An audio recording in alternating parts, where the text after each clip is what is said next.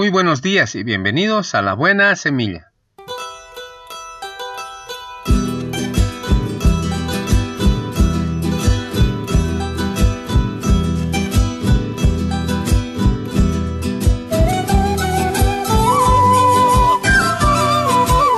Hola, hola, ¿qué tal? ¿Cómo están? Les saludo con la paz de nuestro amado Señor Jesucristo. Un cordial saludo a todos mis amados hermanos en Cristo Jesús, a toda la iglesia en general, así también a mi amada familia. Un abrazo fuerte, un apretón de manos allá donde se encuentren a cada uno de ustedes. Y no me olvido de mis colegas de trabajo.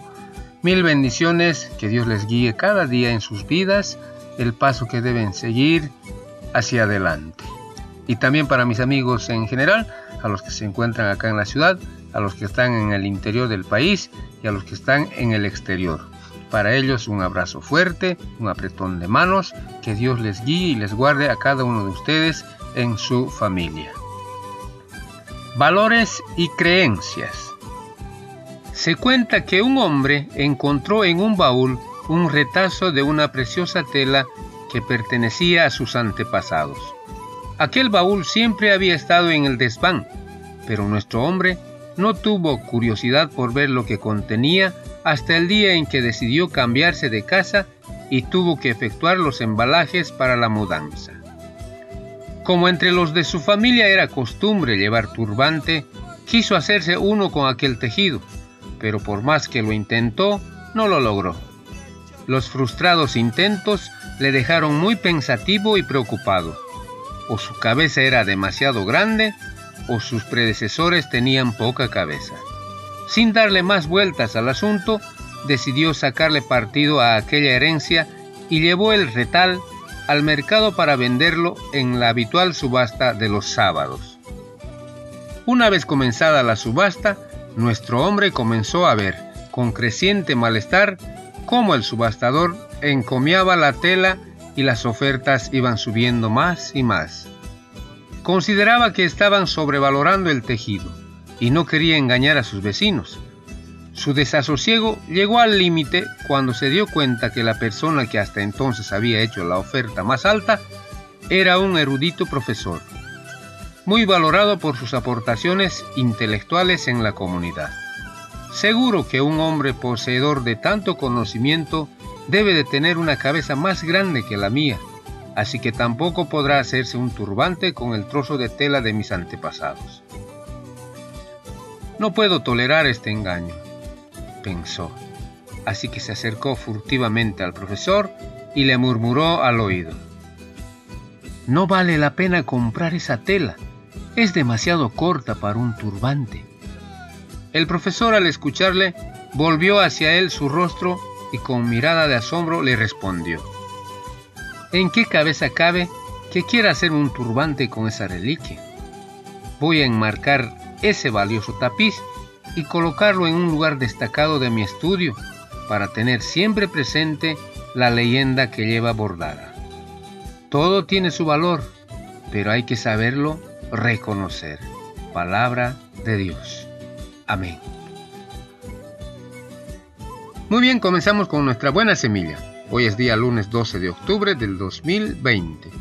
La porción de la palabra se encuentra en el libro de Lucas capítulo 15 versículo 6. Dice la palabra del Señor y leo. Jesús dijo, He encontrado mi oveja que se había perdido. Lucas capítulo 15 versículo 6. La segunda porción de la palabra se encuentra en el libro de Ezequiel capítulo 34 versículo 16. Dice la palabra del Señor y leo. Buscaré la oveja perdida y haré volver al redil la descarriada. Vendaré la perniquebrada y fortaleceré la débil. Ezequiel capítulo 34 versículo 16. Título de nuestra reflexión, Nadie me encontrará.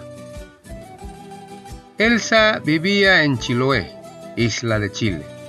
Tenía que soportar la violencia cotidiana de su marido alcohólico y asumir la carga de una numerosa familia. A pesar de su pobreza, su vida estaba llena de sufrimientos físicos y morales. Era también minusválida. No tenía ningún apoyo de sus familiares, que eran esclavos de su vana superstición. La idea de acabar con esa vida la atormentaba. Pensaba que si moría, nadie la echaría de menos. ¿Quién la encontrará en el fondo de ese estanque profundo que veía desde la ventana de su cocina? Pero una voz interior parecía decirle, no lo hagas.